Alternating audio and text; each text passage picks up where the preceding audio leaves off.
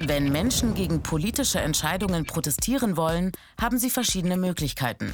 Sie können auf Demonstrationen gehen oder selber in einer Partei politisch tätig werden.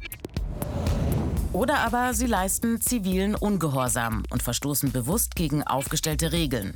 Und zwar, indem sie einen Rechtsbruch begehen, um damit auf die Politik oder die Gesetzgebung einzuwirken. Der Begriff ziviler Ungehorsam geht zurück auf den Schriftsteller Henry David Thoreau.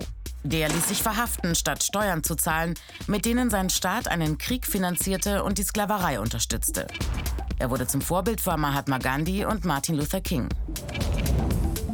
Ziviler Ungehorsam verfolgt meist ein soziales Ziel und richtet sich gegen Ungerechtigkeiten.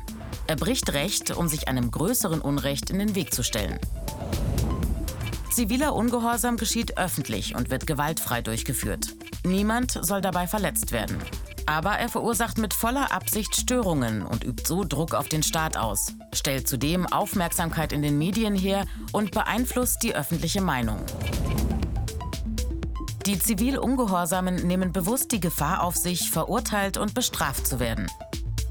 Ziviler Ungehorsam gilt im deutschen Recht zwar nicht als Ordnungswidrigkeit oder gar als Straftat, er äußert sich allerdings oft in Aktionen, die Gesetze verletzen, wie Hausfriedensbruch oder Nötigung.